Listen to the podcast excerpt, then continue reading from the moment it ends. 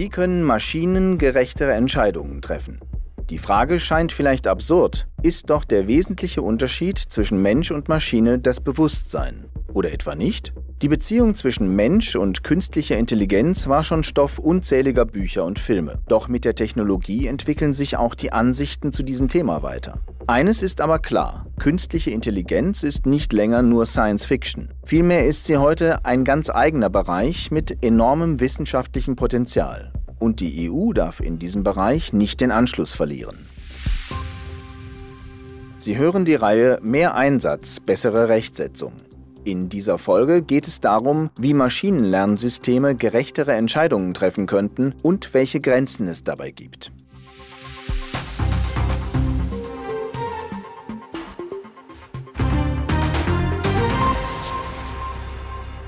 Künstliche Intelligenz ist aus unserem Alltag nicht mehr wegzudenken. Autos, Smartphones, ja sogar Kaffeemaschinen. Intelligente Systeme sind allgegenwärtig und wir verlassen uns auf sie. Maschinen machen in der Regel sinnvolle Vorschläge, die wir gern befolgen. Doch wenn es darum geht, einer Maschine eine Entscheidung zu überlassen, ist es ganz schnell vorbei mit dem Vertrauen. Warum ist das so? Müssen unbedingt Menschen das letzte Wort haben? Sehen wir uns mal genauer an, wie Maschinen Entscheidungen fällen. Maschinelles Lernen ist eine Art künstliche Intelligenz. Es bedeutet, dass Computer eigene Entscheidungsprozesse entwickeln, wenn bestimmte Algorithmen an ihre Grenzen stoßen. Das Ganze beruht auf einem einfachen Prinzip. Daten aus ähnlichen früheren Situationen werden zusammen mit der damals gefundenen Lösung untersucht. So lernt das System Entscheidungen wieder auf die gleiche Weise zu fällen, wenn es auf ähnliche Ausgangsdaten trifft. Man geht also davon aus, dass Probleme, die in einem ähnlichen Zusammenhang aufkommen, auch auf eine ähnliche Weise gelöst werden können. Ein einfaches Beispiel ist die Tastatur Ihres Smartphones. Tippen Sie ein Wort ein, das das System nicht kennt, dann werden Sie zuerst mehrmals korrigiert. Erst wenn Sie das Wort öfter geschrieben haben, wird es Ihnen vorgeschlagen. Die Maschine versteht also mit der Zeit, dass Sie dieses Wort schreiben wollen und kein anderes. Man muss also nicht länger die einzelnen Algorithmen zur Lösung eines Problems ermitteln. Stattdessen gilt es, intelligente Systeme mit den richtigen Daten oder Beispielen zu füttern. So lernen sie, die richtigen Entscheidungen zu treffen. Je umfangreicher und ausgewogener der Datensatz, desto größer auch die Chance auf ein gültiges Ergebnis. Ist das Ergebnis nicht zufriedenstellend, dann spricht man von einem ungültigen Ergebnis. Solche ungültigen Ergebnisse werden etwa oft von Gesichtserkennungssystemen erzielt. Sie haben Schwierigkeiten dabei, eine bestimmte Bevölkerungsgruppe zu erkennen, schwarze Frauen. Beim Trainieren der Systeme wurden nämlich nicht genug Bilder von schwarzen Frauen verwendet. Das führt zu Verzerrungen bei der Datenerfassung und leider auch oft zu schlechten Entscheidungen und Diskriminierung. Verzerrungen dieser Art sind schlimm, doch sie sind nicht das einzige Problem. Auch die Daten zu früheren Entscheidungen können verzerrt sein. Eine Garantie dafür, dass alle Entscheidungen richtig waren, gibt es nämlich nicht. Minderheiten und andere Bevölkerungsgruppen könnten also diskriminiert werden. Das wirft unweigerlich die Frage nach der moralischen Vertretbarkeit auf. Denn Maschinenlernsysteme sind ein Spiegel der Gesellschaft. Sie greifen bestehende Vorurteile auf und lassen sie in ihre Entscheidungsfindung einfließen.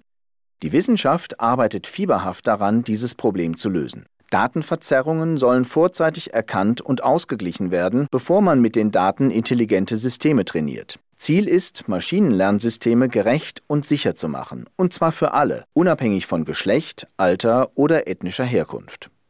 Doch es reicht nicht, intelligente Systeme entsprechend zu trainieren. Auch müssen Nutzerinnen und Nutzer für den Umgang damit geschult werden. Selbst das leistungsstärkste System, mag es noch so zuverlässig, sicher und frei von Datenverzerrung sein, kann auf Ablehnung stoßen, weil seine Technologie nicht verstanden wird oder weil man ihr nicht über den Weg traut. Mehr Aufklärung könnte hier Abhilfe schaffen.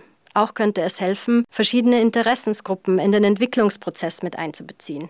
Dadurch würde man künstliche Intelligenz wohl salonfähig machen und ihr in vielen unterschiedlichen Bereichen den Weg ebnen.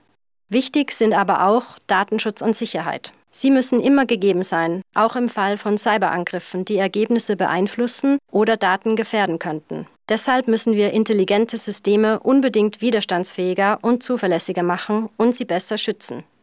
Das Thema künstliche Intelligenz wirft auch viele rechtliche Fragen auf. Die Technologie entwickelt sich rasend schnell, viel schneller als ihr rechtlicher Rahmen. Doch was wir jetzt brauchen, sind nicht etwa noch mehr Regeln. Vielmehr gilt es, bestehende Vorschriften anzupassen, zum Beispiel die Datenschutzgrundverordnung der EU. Alles, was die Weiterentwicklung der Technologie mit sich bringen könnte, muss abgedeckt sein. EU-Vorschriften wie das vorgeschlagene Gesetz über künstliche Intelligenz könnten etwa nicht nur für Algorithmen gelten, sondern auch für Datensätze.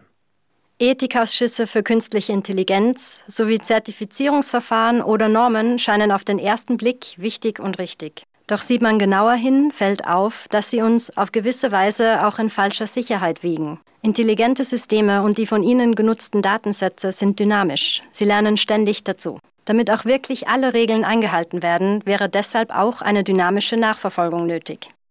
Im November 2021 legte der Sonderausschuss des Europäischen Parlaments zur künstlichen Intelligenz im digitalen Zeitalter ein Arbeitsdokument zum Thema künstliche Intelligenz und Voreingenommenheit vor. Im Mittelpunkt stand dabei die Datenqualität. Intelligente Systeme sollen demnach nicht mit Daten trainiert werden, die diskriminierendes Verhalten fördern oder bestimmte Gruppen nicht genug repräsentieren. Gleichzeitig müsse man sogenannte Rückkopplungsschleifen im Auge behalten, also das Verwenden von Datenoutput als Input für künftige Vorgänge. Sie könnten nämlich Datenverzerrungen begünstigen.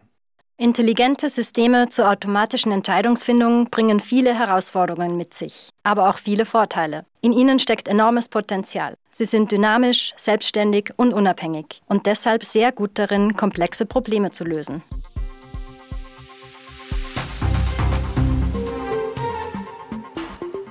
Diese Sendung wurde Ihnen präsentiert vom Europäischen Parlament. Mehr dazu finden Sie auf der Website der Denkfabrik des Europäischen Parlaments EP Think Tank.